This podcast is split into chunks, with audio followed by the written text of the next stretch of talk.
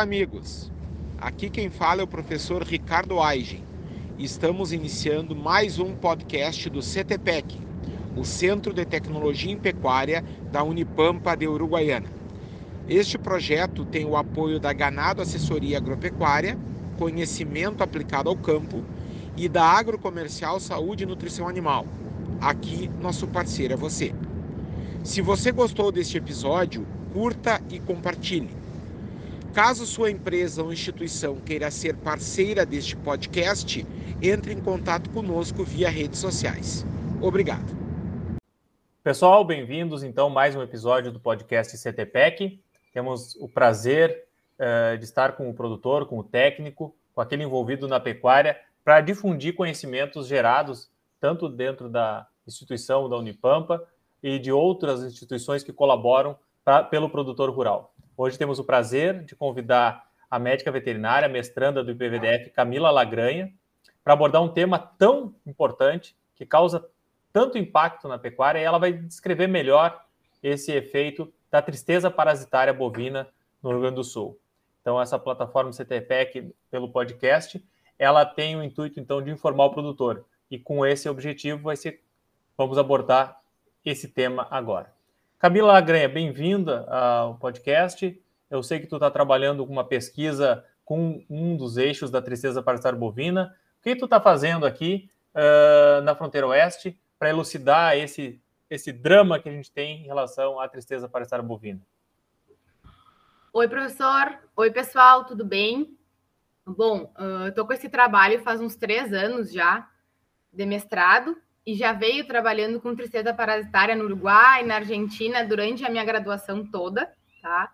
E dentro do laboratório da Unipampa ali, ao longo dos anos, a gente descobriu que o principal diagnóstico dentro da tristeza parasitária, dos três agentes da tristeza parasitária que a gente conhece, a, o anaplasma e as duas babésias, uh, na nossa região de fronteira oeste, a gente tem uma grande uh, incidência de casos para anaplasmose. Então, eu decidi focar no meu trabalho na anaplasmose, avaliando possíveis fatores de risco, uh, tanto no manejo, na quantidade de animais, tratamentos para o carrapato, que poderiam vir a trazer dentro da propriedade surtos para a doença. Tá? Então, eu estou com esse projeto aí, a gente logo vai, vai terminar ele e trazer alguns dados uh, super úteis assim, para o produtor rural e para ele utilizar a campo mesmo. Bom, contamos então também com a ajuda do Guilherme uh, Soares Barbosa, que é nosso acadêmico, que conduz a partir de agora essa entrevista. Guilherme, tudo contigo. Então tá. Camila, uh, quanto a tristeza parasitária bovina é importante para a pecuária gaúcha? Assim, Guilherme, dentro da pecuária gaúcha, uh, associada ao carrapato, que todos os anos eu acho que o produtor ele reclama muito e gasta muito com isso, ela vem de brinde, né? Junto. Então, ela é associada à mortalidade, redução de produção de carne, de leite, mortes, mas eu acho que mais ainda é o custo com o tratamento. O tratamento para tristeza parasitária, hoje em dia, com a elevação dos preços de tudo, ele é, está muito caro, tá? Então, por animal, tu tem um custo altíssimo. Uh, no Uruguai, ali, eles têm por volta de 7 reais, 7 dólares, desculpa, uh, ao ano. Olha, no Brasil deve ser mais ou menos por isso, uh, na fronteira oeste também, porque tem grandes surtos, né? Então, eu acho que associada ao carrapato, hoje em dia, ela é um dos, dos dilemas do produtor em como tratar ou o que fazer, como prevenir também, tá? Ela causa mais de 10 mil mortes ao ano que são isso que são relatadas, né? Fora as que não são relatadas, que tu vai descobrir depois que o animal já está morto, né? Além disso, uh, os sinais clínicos dela são gerais, alguns deles são, são mais, uh, mais assim, principais relacionados à doença, né? Mas afeta todas as categorias. Obviamente que algumas categorias ela afeta mais do que outras, como os sobreanos, que a gente conhece, né? Mas animais adultos também pode afetar. Fêmeas prenhes abortam, touros diminuem a produção espermática, sobreanos que têm menor imunidade acabam morrendo, os terneiros também adquirem a doença, mas acabam se é, conseguindo resolver de uma forma melhor por serem jovens, tá? Camila, nós gostaríamos de saber uh, como prevenir essa enfermidade. Assim, a primeira coisa que eu acho que eu faria para prevenção da imunidade é lá no início deixar os animais carrapateados, tá? Para eles adquirirem um pouco de anticorpo. Uh, infelizmente, a gente não tem a vacina, né? Que nem nossos nossos vizinhos aqui, Argentina e Uruguai, que é uma bela de uma forma de prevenção, tá? Mas eu acho que o carrapateamento dos animais, hoje em dia, ele é uma forma de prevenção útil, mais barata, pelo menos, uh, além de algumas formas de manejo, né? Porque como dentro da terceira parasitária a gente tem dois tipos de parasitos, uh, a gente precisa saber para uma melhor prevenção, né? Porque até hoje a gente não sabe uh, se a anaplasmose é transmitida somente pelo carrapato.